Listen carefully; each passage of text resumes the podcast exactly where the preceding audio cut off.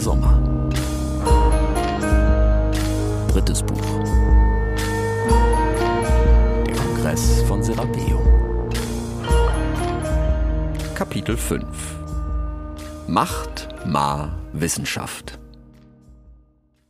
Über dem Land, hoch auf Alaya, allen bekannt, König Lenz der Dritte, Fried er gebracht, all über Talos, preist seine Macht, König Lenz.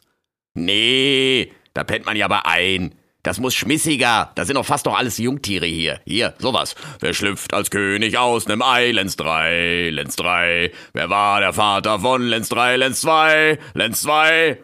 hörte Rix den Waschbären Rack und die auf ganz Talos bekannte Zaunkönigin, die Callas, die am Vortag eingetroffen war, um sich von den akustischen Bedingungen Serapeums ein Bild zu machen, sollte sie doch in weniger als zwei Monaten mit einer feierlichen Choralkomposition den Kongress eröffnen.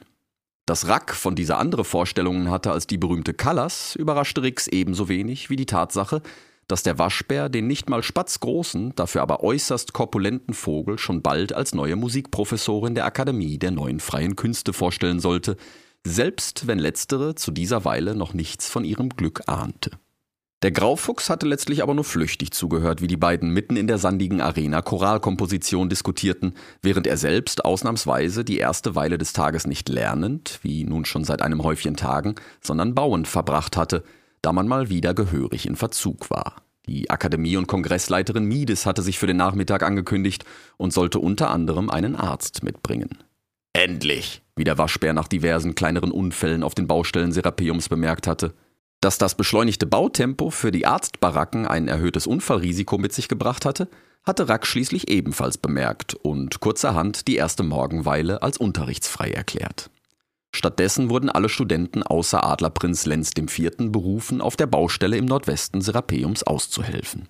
Selbst Sir Edward von Entington, der noch immer nicht müde wurde, sein königliches Attest zu erwähnen, nur dass er es nach tagelangen Debatten mit dem Waschbären mittlerweile mit gockelhaftem Stolz tat und bei jeder Gelegenheit darauf hinwies, dass er trotz seines königlichen Attestes auf den Baustellen aushelfe, weshalb er ja nun erwiesenermaßen etwas ganz Besonderes sei. Bei aller Besonderheit genoss er aber auch sichtlich die Kameradschaft seiner Mitstudenten, und so verbrachte er die meiste Zeit außerhalb der Unterrichtsweilen ebenfalls in Gesellschaft des Graufuchses und Karl des Karakals. So auch das nun angebrochene erste Pausenweilchen des Tages, das der Urutauvogel Tacho wie üblich mit seinem klagenden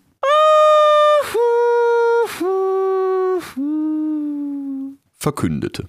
Edward, Karl und Rix hatten sich schon vor der ersten Arbeitsweile am Kredenzfeld bedient, das seit der Ankunft des Graufuchses sowohl im Ausmaß als auch im Angebot spürbar gewachsen war.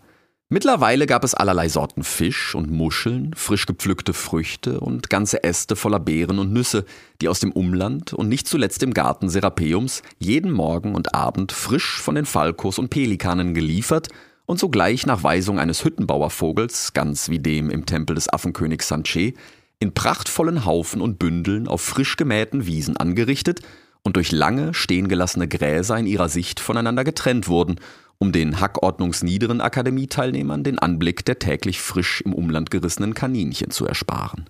Mäuse waren mittlerweile ohnehin aus dem Angebot verschwunden, allein aus Rücksicht auf die Markunde-Professorin Asimut. Der Graufuchs und seine Kameraden waren in jedem Falle gut gesättigt, und Rix genoss die Morgensonne auf seinem Fell wie den letzten Tau unter seinen Pfoten, den er hier besonders dann liebte, wenn er über den mal mehr, mal weniger frisch gemähten Wiesen als Nebel schwebte. Er atmete tief durch und genoss den Geruch des Kong und des Jutscher, die unermüdlich fließend ihren rauschenden Ring um Serapeum legten. Rix hatte seit Fennecs Tod nicht mehr laut zu Achwach gebetet, aber er begegnete ihr hier wieder mit der gleichen religiösen Demut, die ihn der Wüstenfuchs und nicht zuletzt die Wüste selbst gelehrt hatten.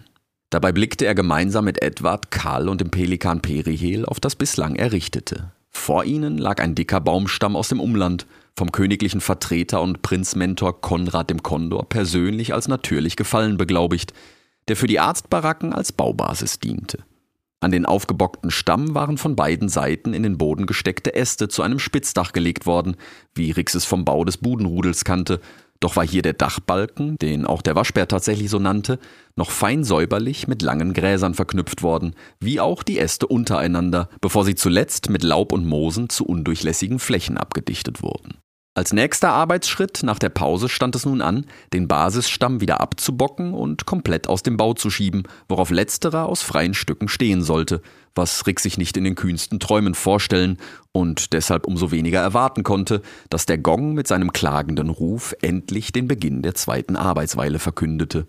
Als die am Morgen eingetroffenen überpünktlichen Arbeiterspechte Makita, Bosch und Hilti, welche der Adlerkönig persönlich nach Serapeum entsandt hatte, sich bereits wieder um den Bau sammelten und die letzten Tiere allmählich vom Kredenzfeld im Südosten quer durch bzw. über die Arena zurück zur Baustelle zogen, nahten am Himmel zwei große Schatten, die just mit dem nächsten Ruf des Gonges in der Mitte der Arena landeten. Es war die Eule Midis, an ihrer Seite ein großer, schlachsiger Storch mit riesigem Schnabel. Interessanter Gong. Rak, Butea!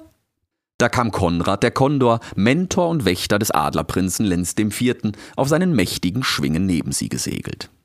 Äh, ehrenwerter Archimedes, mein Name ist Konrad, der Kondor, Mentor und.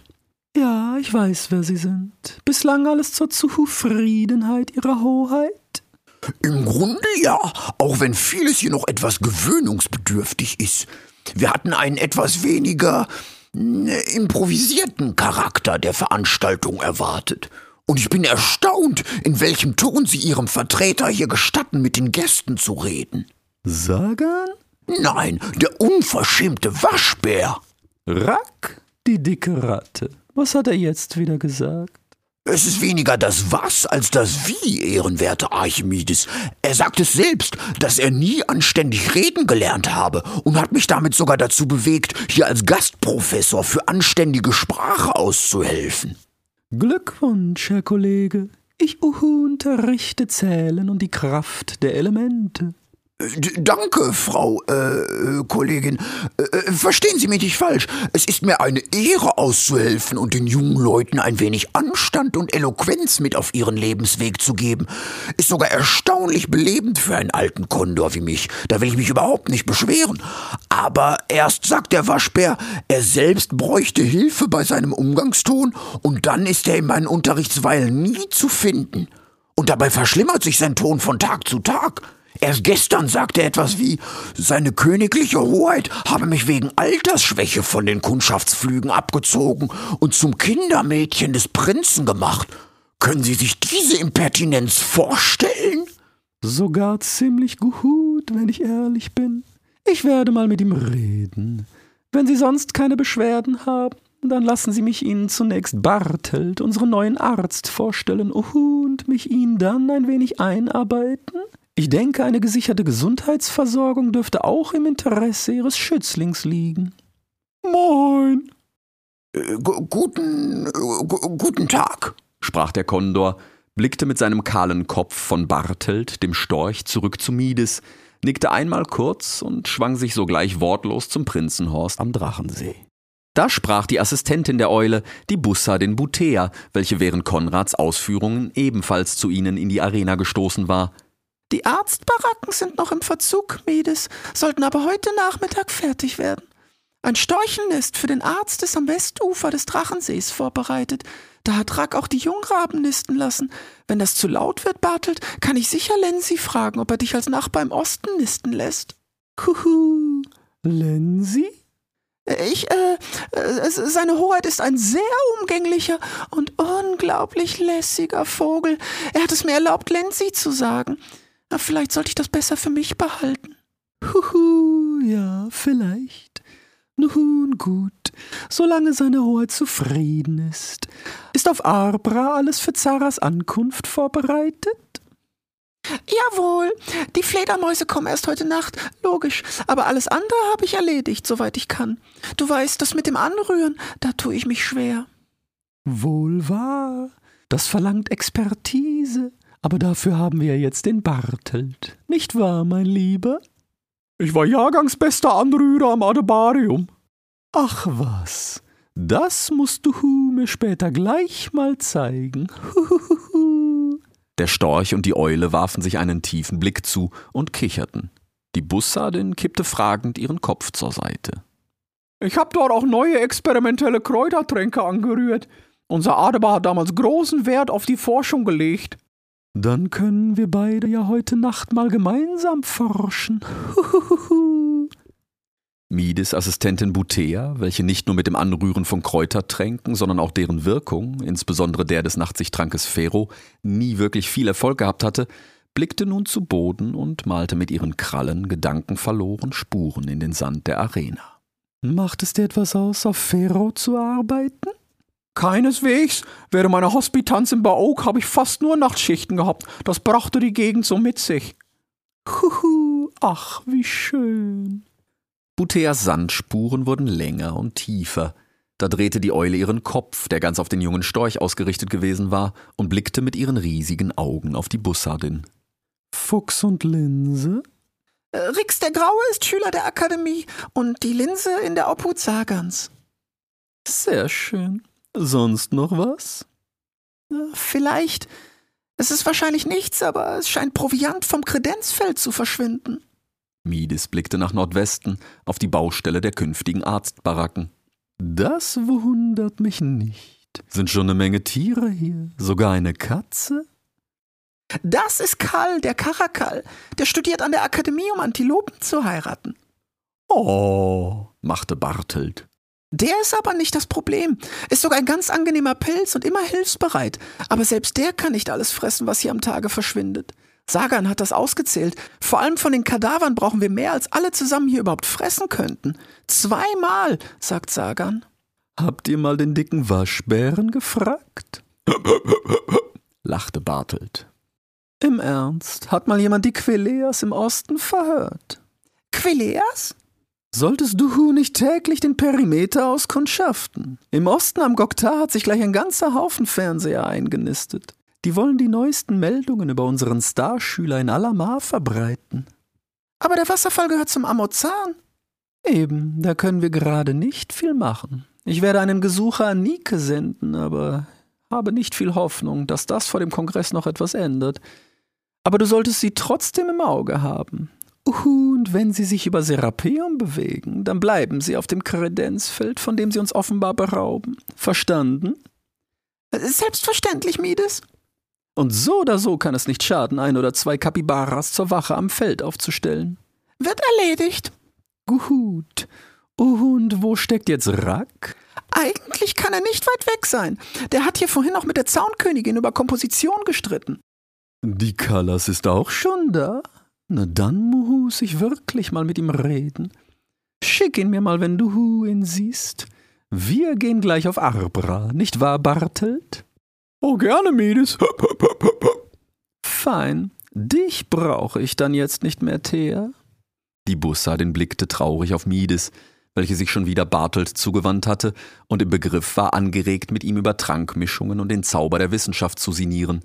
So hob Butea ihre Schwingen und zog ebenfalls nach Süden zum Drachensee.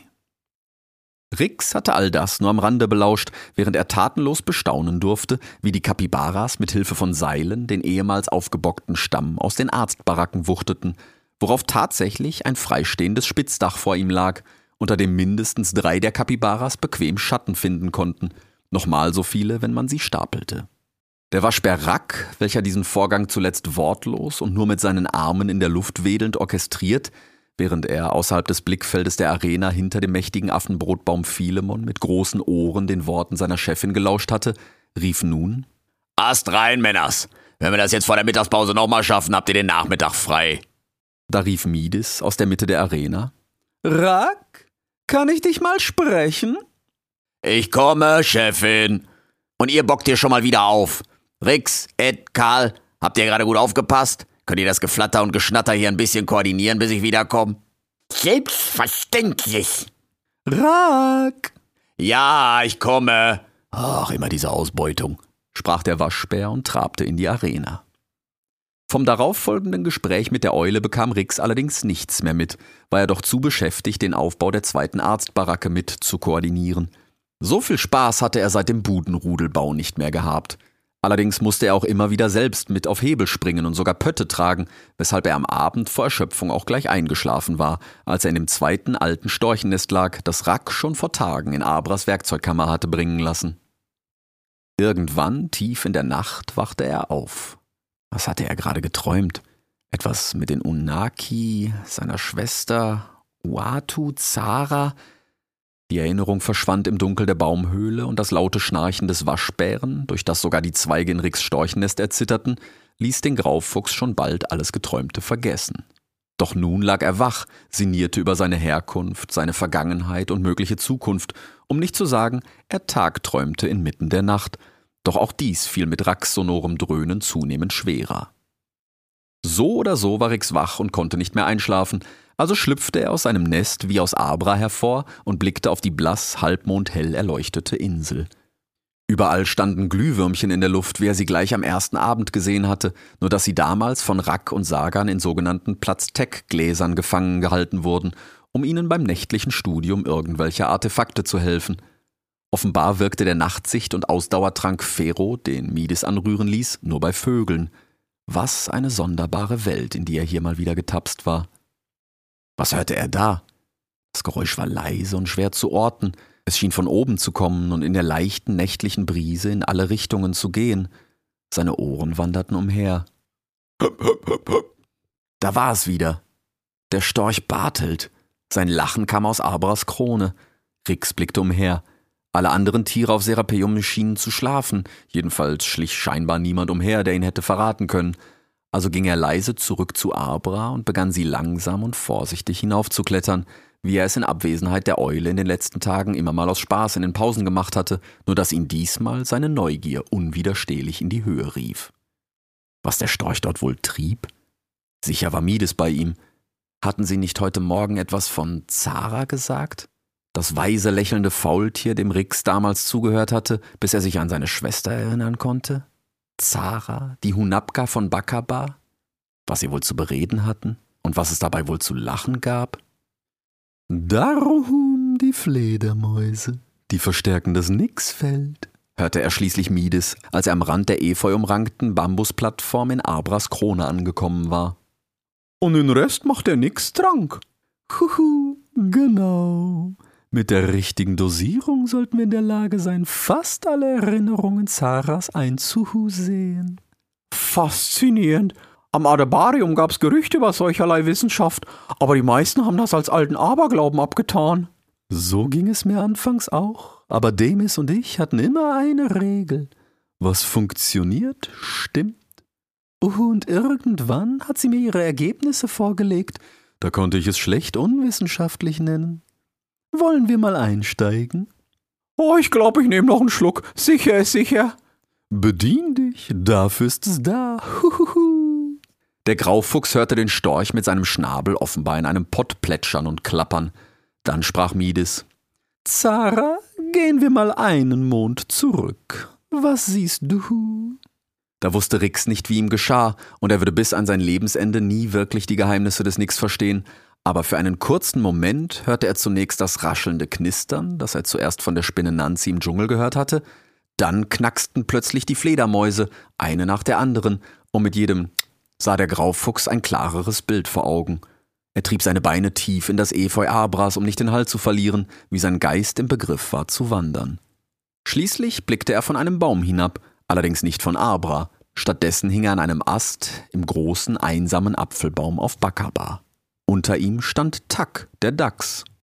Ich wollte nur mal persönlich vorbeischauen und sagen, dass das alles hier Unsinn ist mit der Anbeterei von dir und so. Wir brauchen hier keine Faultiere als Götter. Es gibt neben Sol und Lu und mir und Ma nur einen Gott und das ist der eine Nephi. Und der sagt, man soll den Honig fressen, wie man ihn findet. Irgendwo in weiter Ferne hörte Rix die Eule und den Storch lauthals lachen, während er sich vor seinen Augen mit den drei riesigen Krallen seiner Pfote Algen aus dem eigenen Fell zur Schnauze führte. Hm, gar nicht schlecht, dachte Rix, als er Mides Stimme hörte. Uhuhu, sehr schön. Gehen wir doch mal weiter zurück. Sagen wir drei Monde. Plötzlich saß Rix am spiegelglatten schwarzen Boden Bakabas und spürte einen unerträglichen Druck auf seinem Bauch und Hinterteil, wie zuletzt, als er die Linse. Etwas weiter, Zara. Wir wollen dir nicht bei allem zusehen. Huhuhuhu. Da hing Rix wieder an dem Ast des Apfelbaumes und unter ihm stand Edward. Du meinst also, die Entenweibchen stehen auf Macht? Und Wissen ist die größte Macht auf Ma? Das klingt alles sehr einleuchtend. Ich sollte mich unbedingt für einen Platz an der Akademie von Serapeum bewerben. Danke, weise Clara. Es war mal wieder wie immer ein sehr erhellendes Gespräch. Irgendwo in weiter Ferne lachten wieder die Eule und der Storch, als Rix mit der Hinterpfote aus dem Efeu rutschte und schlagartig wieder Abras umrankten Stamm vor sich sah. Was war das? Ich hab nix gehört. Sicher? Nicht, dass uns hier die Fernseher belauschen. Ja, selbst wenn, die hören doch nur, was wir sagen. Oder gibt's da mittlerweile schon nix Kompatible? Huhu, kompatibel sind sie allemal. Sie senden zumindest teilweise so. Alles noch unerforscht. Wenn ich nochmal was höre, brechen wir hier ab und suchen die Krone ab. Oh, macht Sinn. So beschloss Rix langsam und vorsichtig und doch so schnell wie möglich wieder hinabzuklettern, worauf er bald in seinem Storchennest verschwand und noch lange das soeben Gehörte nachhallen ließ. Deshalb hatten ihn alle vor den Eulen gewarnt. Sie waren offenbar mächtiger, als Rix es sich je hätte vorstellen können. Selbst der Hunabka von Bakaba war nur einer ihrer Informanten. Sicher würden Mides und ihr neuer Freund bald den Graufuchs sehen, wie er sich vor Zaras Augen das erste Mal an seine Schwester erinnerte. Wenn sie es nicht schon gesehen hatten – Rix wurde schlagartig kalt bei der Vorstellung, was die Eulen alles über ihn und alle anderen Tiere Mars wissen konnten. Er rollte sich zusammen und versank tiefer im Nest, während er begleitet von Raxonorum Schnarchen noch lange grübelnd wach lag. Am nächsten Morgen war er während der ersten Unterrichtsweile noch immer tief in Gedanken und hörte kaum zu, wie Konrad der Kondor den auf der Tribüne versammelten Tieren mal wieder einen Vortrag über anständige Sprache hielt, als plötzlich Epikur, einer der jungen Raben, krähte wo bleibt denn Fede Falco? Da antwortete einer der Kiebitze. Der ist sicher auf Baustelle.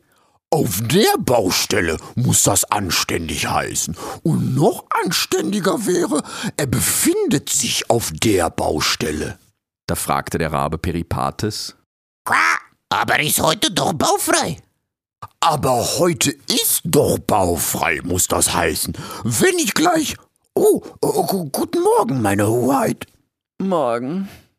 Der Adlerprinz Lenz IV. war nun zu ihnen auf die Hörstämme gesegelt, doch im Gegensatz zu Fede Falco war er selten pünktlich gewesen, weswegen seine vorherige Abwesenheit niemanden überrascht hatte. Gerade bei Konrads Vormittagsvorträgen schien er sich, gewiss auch ob des zumindest theoretischen Vorsprunges, den er dank seines Mentors und Wächters in der Kunst der anständigen Sprache hatte, besonders viel Zeit bei seinem allmorgendlichen Bad am Drachensee zu nehmen, der Prinz bevorzugte es zudem selbst für seine Beute zu sorgen, die er sich in fast jeder Pause aus dem Drachensee griff, der um diese Jahreszeit von zur Paarung angereisten Fischen nur so strotzte. Sie schienen auch nicht die einzigen Paarungswilligen dort zu sein. So hieß es über Lenz den Vierten, dass ihm die Herzen der Adlerdamen Alayas nur so zuflogen und er kaum eine Gelegenheit ausließ, diese zu fangen. Von tagelangen Ausschweifungen im dortigen Junggesellenhorst des Prinzen war die Rede, mit kommenden und gehenden Adlerinnen aller Art und jeden Alters, oft gar zur selben Zeit und selbst gerade geschlechtsreife Jünglinge der Weißköpfe und der Seeadler sollen schon Teil dieser Eskapaden gewesen sein. So war man auf Serapeum fast überrascht, dass der junge Prinz bislang eher zurückhaltend mit den anwesenden Vögeln flirtete, wobei allerdings die Falkos hinter vorgehaltenem Flügel erzählten, man habe die Bussa den Butea schon in aller Vorsolsfrühe aus dem Prinzenhorst schlüpfen und ihr Federkleid richten sehen. In jedem Falle schien der junge Königsadler über ein beachtliches Weilgefühl zu verfügen, denn kaum war er gelandet, Konrad hatte gerade begonnen zu erklären, wie wichtig es für eine anständige Sprache sei, mit der jeweiligen Tageszeit zu grüßen, was alle Schüler nun zum haufensten Mal von ihrem Professor hörten, da verkündete der Urutao Tacho schon die nächste Pause. In der darauffolgenden Markundeweile war Rix noch immer ganz in Gedanken und nahm nur am Rande wahr, wie die Maus Asimut mal wieder zur nimmermüden Begeisterung der Studenten in Windeseile die gesamte Welt in den Sandboden der Arena gemalt und der Pelikan Perihel freudig glucksend die wichtigsten Orte mit Steinen aus seinem langen Schnabel markiert hatte. Dabei hatte Asimut die Markkarte dieses Mal auf die südliche Hälfte der Arena begrenzt, in der Nordhälfte war es nun Aufgabe dreier Studenten, in dieser Weile die der Jungraben Stoa, Peripates und Epikur, die Vorlage ihrer Professorin bei wortstarker Unterstützung ihrer nicht malenden Kameraden in kleinerem Ausmaß nachzuempfinden, wobei sich fast alle beteiligten, bis auf den in Gedanken versunkenen Graufuchs und den Adlerprinzen, welcher, wie zu jeder Markundeweile, reglos und ohne zu blinzeln auf seine Lehrerin, die Maus, blickte, bis der Urutao Tacho erneut scheinbar klagend zu einem Weilchen Pause rief. Im Anschluss hatte sich erstmals die Professorin fürs Zählen und die Kraft der Elemente, die Akademieleiterin Miedis angekündigt, welche im Gegensatz zu ihren kommenden spätnachmittaglichen Unterrichtsweilen heute ausnahmsweise am Vormittag lehren würde, da für ihre Frühschichten, wie sie ihre Tagesabschlussunterrichtsweile künftig nennen würde, zunächst der gesamte Lehrplan umgestellt werden musste und die Eule nach diversen Überlandflügen ohnehin mit ihrem Schlafrhythmus rang, wie sie gleich zu Beginn ihres Seminars bekannt gab. Rix fiel es schwer, ihr zuzuhören und noch schwerer, ihr zu glauben. Er sah nicht die Professorin fürs Zählen und die Kraft der Elemente vor sich, sondern einen gerissenen Raubvogel, vor dem ihn nicht zuletzt Uatu und Sanche gewarnt hatten. Und er wusste, dass gleich ihre erste Ansprache hier zumindest zum Teil eine Lüge war, denn sie übernahm die letzte Vormittagsweile auch deshalb, weil direkt im Anschluss in der Mittagspause ganz Serapeum geräumt werden sollte, bis auf eine kleine Expertengruppe, in die die Eule nur den Waschbären Rack, die Schildkröte Sagan und Rick selbst berufen hatte. Daher wusste er auch, was seine Kameraden nicht wussten. Wenn die Sonne am Mittag am höchsten stand, sollte der Graufuchs ihnen zeigen, wie man mit dem Auge der Unaki Feuer macht. Mides hatte den anderen Tieren gleich den ganzen Nachmittag freigegeben, das heißt faktisch temporäres Serapeumverbot ausgesprochen, obwohl der Graufuchs dem Waschbären schon vor Tagen erklärt hatte, dass es normalerweise nicht mal ein kleines Weilchen dauern sollte, sichtbare Ergebnisse zu erzielen. Das kleine Weilchen war im Übrigen eine neue Zeiteinheit, die Rack erfunden hatte, als der Graufuchs ihm bei dem Versuch, die Zeit vom Gongschatten am Rande der Arena abzulesen, von Fennecs Zählsystem berichtet hatte, woran ihn die Zeiteinheiten erinnerten, worauf der Waschbär zunächst die steinerne Umrandung der Arena hatte erneut legen lassen und fortan, bis zu Mides Ankunft, als temporärer Professor fürs Zählen eben Fennecs System als revolutionäre Alternative unterrichtet hatte. Zudem hatte sein Unterricht viel aus Haufenlegen in der Arena bestanden, wobei Rix oft an Uatu hatte denken müssen. Ohnehin sah man auch in jeder Pause in der Arena diverse Tiere versammelt, die in allen erdenklichen Paarungen versuchten, mit ihren Eicheln oder Nüssen einen Haufen zu legen, bevor es ihr Gegner tat. Noch waren diese Partien rein freundschaftlicher Natur, doch schon ab dem nächsten Vollmond sollten die Vorausscheidungen für die große alljährliche Meisterschaft im Rahmen des Kongresses beginnen, bei der der Sieger gegen die amtierende Haufenmeisterin Midis antreten würde. So hatte diese dann auch allen Tieren zum Ende ihrer mit reichlich Haufentheorie gefüllten Unterrichtsweile geraten, den freien Nachmittag im Umland zu nutzen, um zu trainieren, auf dass sich zum Kongress ein würdiger Gegner finde, was sie den Tieren nicht hatte zweimal sagen müssen. Fast alle auf Serapeum legten leidenschaftlich gern Haufen, auch wenn das Leistungsgefälle beträchtlich war. So waren die jungen Raben für ihr raffiniert vorausschauendes Spiel bekannt, während Pelikane sich schon meist freuten, einen Stamm oder einen Knick gelegt zu bekommen und die Kapibaras nicht selten davon abgehalten werden mussten, mitten im Zug ihre eigenen Steine zu fressen. Doch alle hatten sie eine Meinung zum Spiel, und man konnte, wenn man wollte, auf Serapeum zu jeder Zeit einen Spiel- und vor allem Gesprächspartner finden, denn hier wurde mindestens so viel über Strategien philosophiert, wie eigentlich Haufen gelegt wurden. Folglich hörte man auch nach dem Mittagspausengong die abziehenden Tiere angeregt über Bömmels Haken, Lange Haken oder Dimas Stufen weiter diskutieren. Selbst Karl und Edward, der den Karakal watschelnd und schnatternd bis zur Wippenbrücke am Garten begleitete, waren tief in eine Diskussion über die Vorzüge unterschiedlicher Spielstile versunken, bis Rix schließlich allein auf Serapeum war, mit der Eule Mides, dem Waschbären Rack und der alten Schildkröte Sagan, die noch vor Sonnenaufgang aus Abra aufgebrochen war, um nun zum Mittag mitten im sandigen Herzen der Insel anzukommen. Eine Strecke, die Rix in einem Haufen großer Sprünge zurücklegen konnte. Siehste, gut, dass ich dich heute Morgen geweckt hab, sonst wärst du jetzt noch nicht in der Arena. Agora, sprach die Eule, die nun anstelle des ebenfalls kurzfristig beurlaubten Urutaus Tacho an der Spitze des Gongpfahles saß. Was? Das hier ist eine Agora, keine Arena. Echt? Sicher? Mides sah Rack mit riesigen Augen an und rümpfte den Schnabel. Nicht Arena? Krass. Das wirst du aus den Falken und Pelikan jetzt nicht mehr rauskriegen, fürchte ich. Ui. Hast du überhaupt nicht gesagt? Die Schildkröte holte nun allmählich Luft, um etwas zu erwidern, doch der Waschbär platzte dazwischen, bevor sie antworten konnte. Du hast gar nichts zur Arena gesagt. Agora, Ja, dann meinetwegen Angora. Agora, Wie nochmal? Agora, Ah, Gora. Agora, Agora? Agora. Alles klar. Die Schildkröte holte noch immer Luft. Du hast gar nichts dazu gesagt. Und wenn, dann klang das bei dir anders. Jetzt lass Sagan doch erstmal ausreden. Ach, der sagt doch sowieso wieder nur Oi. Rack! Gut, halt ich's Maul. Oi. Ja, sag ich doch. Aber Sagan hat recht. Äh, was hat er denn jetzt gesagt? Er meint, wir sollen anfangen, bevor die Sonne weg ist. Da mach mal hin, Volpino, hier drängelt schon die Schildkröte. Der Graufuchs blickte auf das alte, ausgetrocknete Vogelnest zu seinen Pfoten, dann auf die Linse, die direkt daneben im Sand lag und in der sengenden Mittagssonne glitzerte, schließlich auf den Waschbären, die Schildkröte und die Eule. Letztere verdeckte für Rix die Sonne, so dass er nur einen dunklen Schatten über sich auf der Spitze des Gongpfahles sitzen sah. Vergiss nicht, Mides zu zeigen, dass es Feuer macht. Quack. Da zerrte Rix das Nest weit aus Mides Schatten und legte die Linse hinein. Äh, kann sein, dass wir ein paar Stöckchen oder Stroh oder sowas brauchen. Es geht besser, wenn etwas Aero zwischen der Linse und dem Holz ist. Ha! Hör dir ihn hier an. Rack reichte Rix aus einem der um den Gongpfahl versammelten Pötte zwei Waschbärenhände voll Stroh, was Rix, so gut er konnte, zu einem kleinen Ring auf das Nest zu legen versuchte. Soll ich mal? Ich glaube, ich weiß, was du vorhast.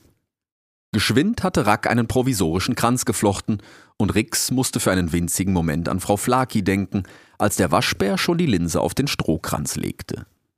Und jetzt? Na, jetzt warten wir. Rix blickte auf ihre Vorrichtung und wurde bald nervös. Die bisherigen Male schien es selbst bei weniger sengendem Soll gefühlt viel schneller gegangen zu sein. Jetzt, wo die schlausten Köpfe Maß zusahen, schien es nicht gelingen zu wollen. Es tut mir leid, Uatu, dachte Rix und schalt sich selbst als einen törichten Jungfuchs für diesen Gedanken. Vielleicht sollte er die Linse ein wenig verschieben? Der Waschbär begann derweil zu summen und gen Himmel zu blicken. Schließlich sang er sogar leise. Er will den Horst von Lenzchen drei. Adam, Adam, behelf kann sich ja nicht dabei. Ivan, Ivan. Rack! Was? Ist doch keiner hier außer uns. Er summte leise weiter, während die Schildkröte tief Luft holte und Mides rief: Rack! Was? Ey, komm, die Strophe habe ich jetzt nur gedacht. Habe ich sie nur gedacht? Oh, die Tagschichten machen mich langsam fertig, ey. Rack! Was? Ui. Feuer? Wo? Ach da. Ach so. Ach du Scheiße. Alle blickten sie nun wie gebannt auf das Nest in der Mitte der Agora und sahen, wie langsam Rauch aus ihm aufstieg. Promethelarkasch, flüsterte Mides, ohne den Blick von der Linse zu heben. Rix hingegen hatte wie vom Blitz getroffen auf die Eule gestarrt, als er sie hörte, und wollte gerade fragen, was sie da gesagt hatte, als Rack rief. Ja, ich denke, der Grau hat seinen Punkt gemacht. Stinkt wie Feuer, knistert wie Feuer, raucht wie Feuer. Ich würde sagen, das ist Feuer. Sollen wir das dann vielleicht mal ausmachen, bevor das Umland was mitkriegt? Sonst war die ganze Geheimhalterei für einen Barsch. Und du sagst, das geht zu jeder Zeit? Solange es Soll am Himmel stand, hat's immer geklappt. Und je höher, umso besser, glaube ich.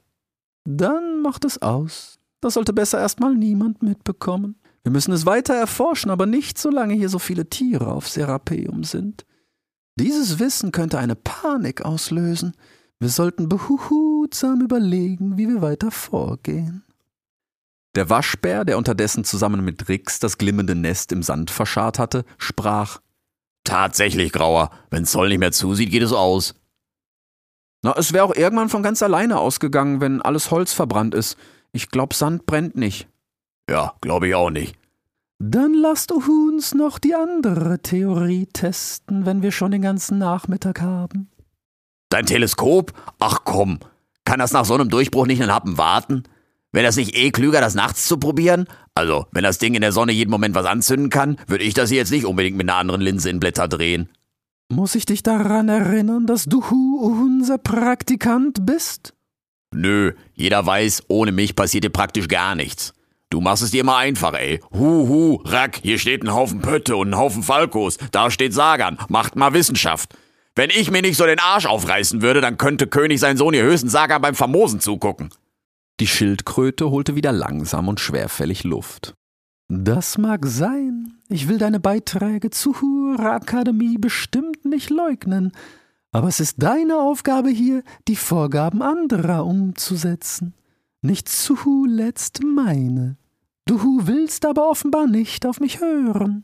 Und wenn ich nach den Beschwerden gehe, machst du hier wohl nur noch, was du willst. Wer beschwert sich? Der alte Geiergockel? Ist doch wahr, dass Lenz ihn zum Kindermädchen gemacht hat, weil er zu alt fürs Kundschaften ist. Und weiß doch jeder, dass die Weißköpfe und die Seeadler auf den Thron schielen und Lenz sich gerade keine Fehler erlauben darf. Eben. Gerade deswegen dürfen wir uns auch keine Fehler erlauben. Wenn etwas schief läuft, gräbt er uns das Wasser ab. Also sei vorsichtig, was du hier sagst und zu wem. Gut, dann halte ich die Schnauze, wenn seine korrekte Glatze hier ist. Und die Callas ist wohl auch nicht gerade von dir begeistert. Ach, hat sie gesagt? Mir hat sie zuletzt gesagt, sie gibt ab morgen hier Unterricht. Die war sogar ganz scharf drauf, jetzt mal ein anderes Publikum zu haben. Und jetzt rate mal, wer ihr die Idee schmackhaft gemacht hat. Und falls sich hier noch eine Lehrkraft beschwert, außer dich und mich hab ich hier alle angeheuert. Auch das weiß ich zu schätzen, aber treib es nicht zu weit mit ihnen. Das Wichtigste ist, dass hier alles reibungslos läuft. Und halt dich bitte etwas zurück mit den Karobohnen. Du weißt, dass ich die für Fero und für meine Tagschichten brauche. Ey, ich bin eigentlich auch nachtaktiv, ne? Ich fress das Zeug bestimmt nicht nur zum Spaß. Aber gut, wenn du jetzt ein Guckrohr bauen willst, dann bauen wir jetzt ein Guckrohr. Ich würde allerdings eher vorschlagen, die anderen wieder zusammenzutrommeln und noch was für die Flutsicherheit zu tun. Da ist noch nichts passiert? Wann denn? Wir waren bis gestern Mittag noch an den Arztbaracken. Und gestern Nachmittag? Ne, da habe ich allen zum ersten Mal freigegeben, weil wir fertig waren. Und du offenbar auch. So hast du zumindest ausgesehen. Also dachte ich, du könntest ohne Baulärm besser pennen und alle gewinnen. Und heute Nachmittag haben Sie schon wieder frei? Ne, das war deine Idee. Mides gurrte leise. Dann ruf die Leute zurück und fang an mit der Fluhutsicherung. Ja, und die Linse? Die soll mir ein Falco gleich auf Arbra bringen. Ich will sie mal in Ruhe studieren. Gut, sollst du kriegen. Volpino, hilfst du mir kurz beim Ausgraben? fragte der Waschbär den Graufuchs, welcher wiederum fragend der Eule hinterherblickte, die nun hoch hinauf in Abras Krone flog. Ah, hast du gehört, was sie gerade gesagt hat? Was? Dass mein Karo rationiert wird? Damit sie sich mit dem angehenden Adebar die Nächte um die Schnäbel hauen kann? Ja, das habe ich wohl gehört. Nein, nicht das B Promet El Arakash. Ach so, ja, das war irgend so ein Märchen, was Demis hier letztes Jahr erzählt hat. Ich glaube, die meinte da den Wolf. Irgendwie habe ich das aber nicht richtig geschnallt. Ist auch nicht einfach. Wenn du meinst, es wäre anstrengend, Mides zuzuhören, da musst du mal Demis erleben. Huhu, zupf, zupf, die Kaninchen Eingeweide sehen Hagel im Frühling. Ach, ich hab mich hier zwar auch manchmal mit Mides, aber im Gegensatz zu ihrer Schwester gibt sie zumindest meistens für mich Sinn. Die Schildkröte war unterdessen im Begriff, fast unmerklich langsam zu wenden. Ja, renn du nur weg, damit du zu Hause bist, bevor es dunkel wird. Und du hast nicht Agora gesagt. Volpino, hilfst du mir schon mal die beiden Pötte hier zum Hang zu tragen? Bis wir alle Falkos beisammen haben, kann das dauern. Hast du eigentlich mitgekriegt, dass Fede Falco fehlt? Du hast ihn auch nicht gesehen, ne? Ui, sprach Sagan, mittlerweile halb abgewandt. Hast du nicht gesagt. Und ich lass dich immer ausreden. So erfuhr Rix dann auch nicht mehr über die Legende des Promet El Arakash und warum die Eulen sie erzählten, selbst als er Rack später nochmal auf der neuen Dammbaustelle am Strand danach fragte. Seine Kameraden Edward und Karl wussten mit diesem Begriff überhaupt nichts anzufangen, und als er mit dem Erklingen des letzten Tagesgongs den Pelikan Perihil fragte, der freudig glucksend auf der Baustelle ausgeholfen hatte, offenbarte dieser ihm nur Ich glaub, das hat hier Bemis mal bewagt. So ließ Rix es für den Moment dabei bewenden und genoss stattdessen den Sonnenuntergang im Westen über dem Amazan, während Edward einen Pelikanwitz erzählte, über den Karl der Karakal und selbstverständlich Peri am lautesten lachten.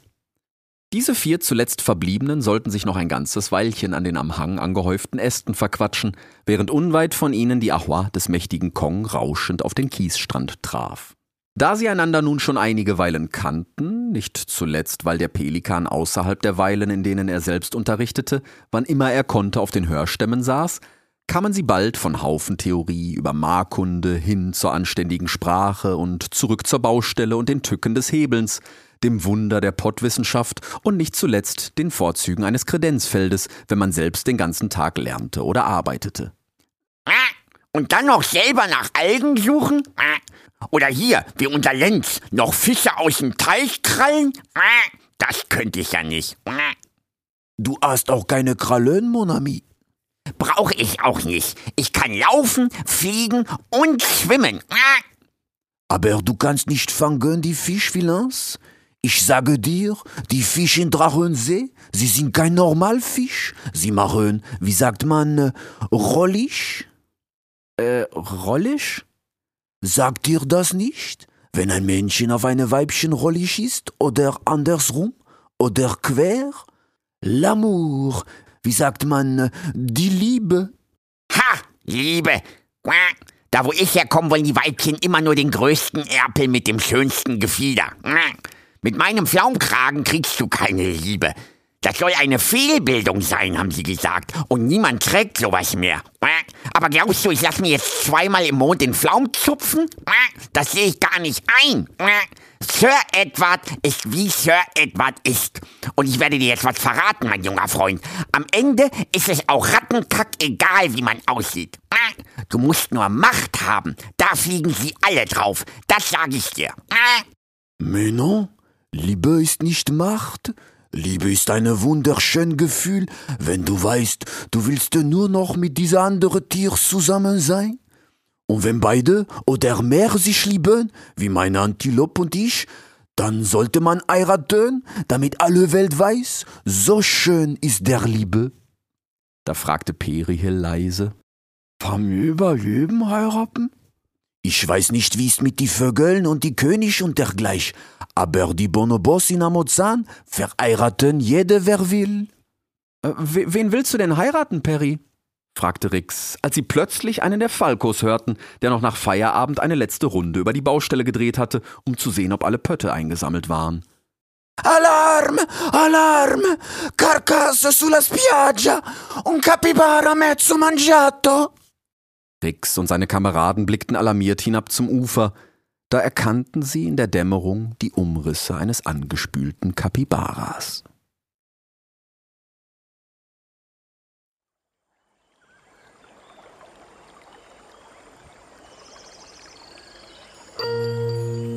Sie hörten Rex der Graue. Ein Märchen der Gebrüder Sommer. Drittes Buch. Kongress von Serapeo.